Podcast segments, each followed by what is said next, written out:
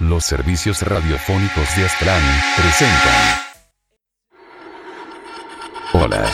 Soy el vampiro fumador, y este es mi ciclo de historias de terror.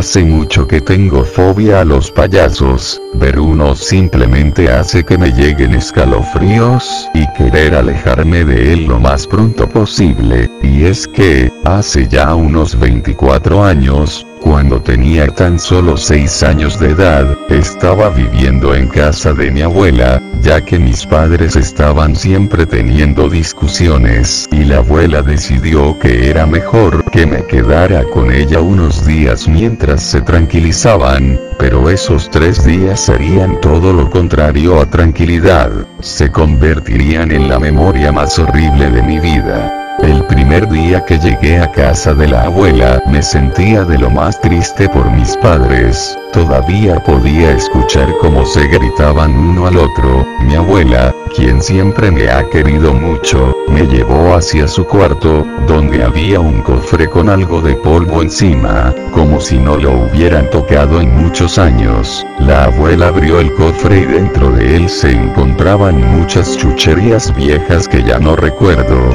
pero lo que más llamó mi atención, fue que la abuela, del fondo del sarcófago sacó un muñeco muy extraño, era la figura de un payaso, pero este tenía algunas deformidades, como que su cuello era mucho más largo de lo normal, y su cuerpo era redondo de la parte de abajo, no daba un aspecto gracioso, sino llamativo, pero lo que más me llamó la atención, fue esa sonrisa que tenía en su cara, una cara completamente pálida, con ojos pequeños y negros, hasta podías observar tu propio reflejo en ellos, labios remarcados con pintura roja muy finamente alrededor de ellos, la abuela, me lo quiso obsequiar, como un compañero para no sentirme solo, al principio lo acepté con gusto, ya que me parecía un juguete bastante divertido con esa forma de pino que tenía, sin embargo, las cosas se vieron bastante feas esa noche.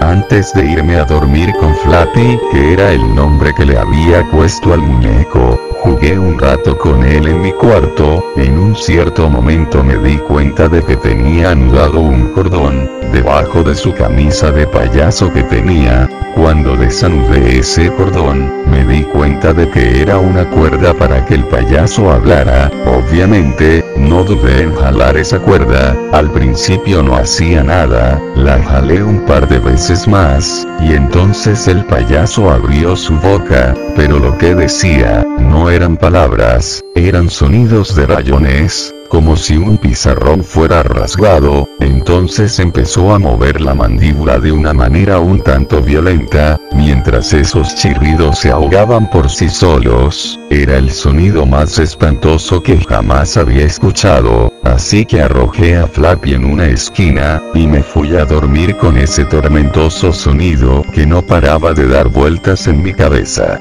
Al siguiente día, le dije a mi abuela sobre el problema de Flappy, entonces ella extrañada, lo tomó y se lo llevó a revisarlo, para ver cuál era el problema, yo esperé en la sala nervioso por ese molesto sonido, y sin darme cuenta, ese chillido volvió a sonar, ahora era más bien el chillido de una señora llorando desesperadamente, gritando de forma desgarradora, en ese momento solo me tapé los oídos, e intenté no pensar en ese sonido, de pronto, la abuela estaba bajando las escaleras, lentamente, paso por paso, y estaba pálida, más de lo que una persona sin haber comido por días debería estar. La abuela se me acercó lentamente y de repente, intentó estrangularme violentamente, me levantó del suelo y empezó a presionar mi garganta, casi me rompe el cuello mientras me levantaba, me gritaba obscenidades y maldiciones, seguido escuché como gritaba desesperadamente, me soltó y rompió el cristal de un viejo reloj que tenía, y con los cristales, se sacó los ojos, mientras estos le chorreaban sangre por todas partes, se cortó la quijada, desde las mejillas, dándole un aspecto cadavérico impactante, luego se tiró al suelo y empezó a azotar su cabeza violentamente una y otra vez contra el suelo, primero vi cómo se rompía sus propios dientes, luego su nariz,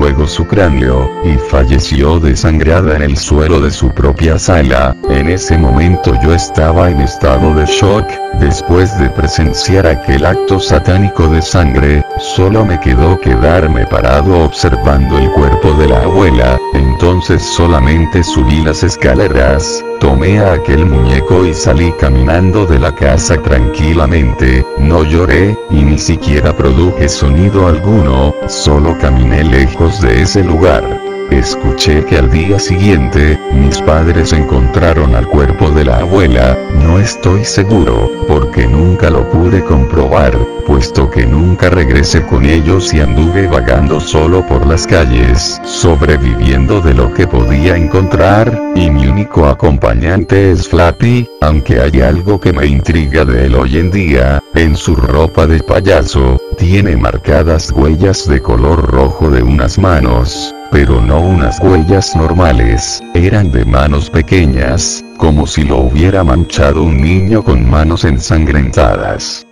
Go to sleep.